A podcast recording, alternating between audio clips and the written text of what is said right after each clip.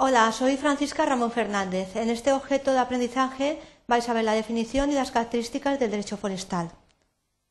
Los principales objetivos que vamos a tratar es ver en qué rama jurídica se incluye el derecho forestal, obtener una definición del derecho forestal para poderlo diferenciar del derecho civil, del derecho administrativo, entre otros, y establecer las características que se aplican al derecho forestal y que lo diferencian de otras ramas jurídicas.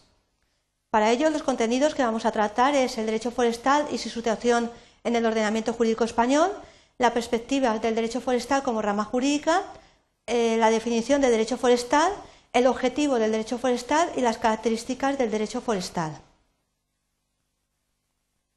Bien, el derecho forestal y su situación en el ordenamiento jurídico tenemos que ver que es una disciplina jurídica y lo que nos planteamos es si es derecho público o es derecho privado. ¿Es derecho civil o es derecho administrativo? Pues tenemos que tener en cuenta que el derecho forestal abarca conceptos propios del derecho civil, del derecho agrario, del derecho medioambiental. De tal manera que podemos llegar a la conclusión de que hay una existencia del derecho forestal como disciplina jurídica. De tal manera que veremos que es eh, una, eh, una disciplina que tiene autonomía propia y que se estudia como tal. ¿Cuáles son las perspectivas del derecho forestal como rama jurídica? Pues hay que tener en cuenta que, eh, como la legislación asumirá nuevos retos como el cambio climático, la producción de biocombustibles, los recursos genéticos, hay que tener presente eh, que eh, hay una relación evidente entre el derecho ambiental y el derecho forestal. y se produce lo que se denomina unos primeros acercamientos hacia el derecho forestal, considerado bien como un derecho público o como derecho privado. Pero, sin embargo, nosotros tenemos que tener en cuenta y somos de la opinión de que hay eh, fundamentos epistemológicos, que hay bases y principios suficientes para la construcción de un derecho forestal, de tal manera que consideramos que los nuevos retos del derecho forestal como tal eh, se establece como una disciplina jurídica independiente del derecho civil o del derecho administrativo, que eso no significa que no participen de determinadas eh, características de los anteriores eh, derechos, pero sin embargo es conveniente establecer su distinción para considerarlo como rama jurídica.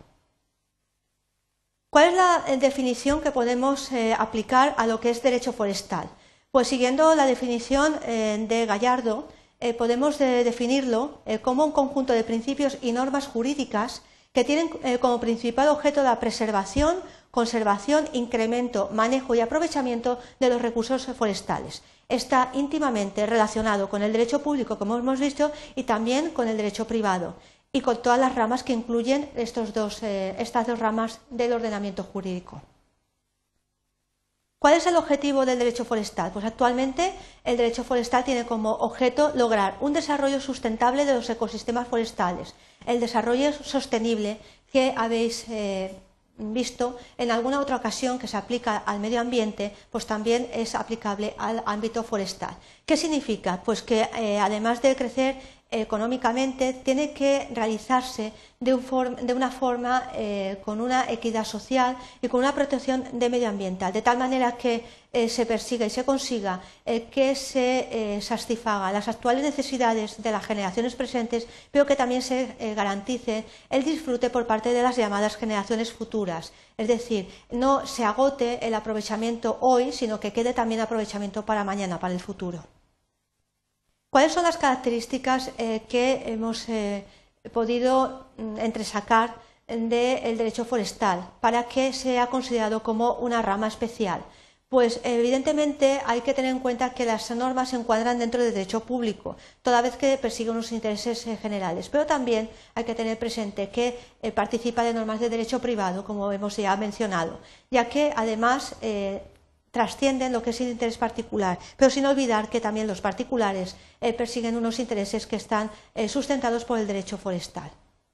Bien, hay que tener presente, y esto es bastante importante, que el bosque cumple una función social muy relevante como fuente de recursos naturales, porque además es proveedor de múltiples servicios ambientales, entre ellos la protección del suelo, del ciclo hidrológico, de la fijación del carbono atmosférico, la función de sumidero del, monte y también, además, como un elemento fundamental del paisaje de tal forma que eh, la función social del monte llega a ser eh, sumamente importante, ya que no solamente se reconoce una función social como tal, sino también una función eh, recreativa del mismo.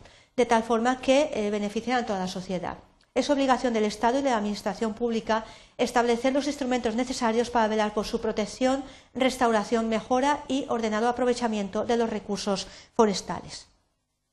En consecuencia, vemos que hay un interés público en los objetivos, pero sin embargo eh, hay que tener en cuenta que eh, si nos tuviéramos que inclinar por situarlo en alguna rama, se incluiría dentro del derecho público. Sin embargo, como eh, podéis observar en otro objeto de aprendizaje, que es la distinción entre derecho público y derecho privado, veremos cómo se persigue lo que es la unidad del ordenamiento jurídico. Hay que tener en cuenta que está todo sometido al principio de legalidad, es decir, solamente se puede realizar lo que indica la norma, lo que indica la ley y expresamente lo que por ella se faculte, no se puede ir más allá. Bien, eh, ¿Qué significa todo lo que estamos viendo? Pues que es eh, una rama en la cual hay una actividad eh, interdisciplinaria y que además, en este caso, las normas de derecho forestal significa que rigen in actum, es decir, desde el momento que se dictan, se promulgan, se publican y no hay reconocimiento de derechos adquiridos. Por último, me queda solamente haceros un breve resumen de lo que hemos visto a modo de conclusión. Eh, la importancia de reconocer la existencia del derecho forestal como rama jurídica, los contenidos que abarca la disciplina y las eh, principales características que están encabezadas por el desarrollo sostenible y la función social del monte. Simplemente eh, haceros hincapié en la necesidad de esa distinción y la importancia del desarrollo sostenible dentro de lo que es la función social y recreativa del monte. Espero que os haya quedado un poco más claro y muchísimas gracias por la atención que me habéis dispensado.